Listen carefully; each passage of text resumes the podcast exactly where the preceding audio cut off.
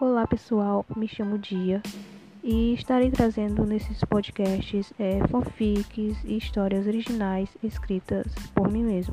Se você é daquelas pessoas que ama ler, tenho certeza que você vai amar também ouvir algumas histórias.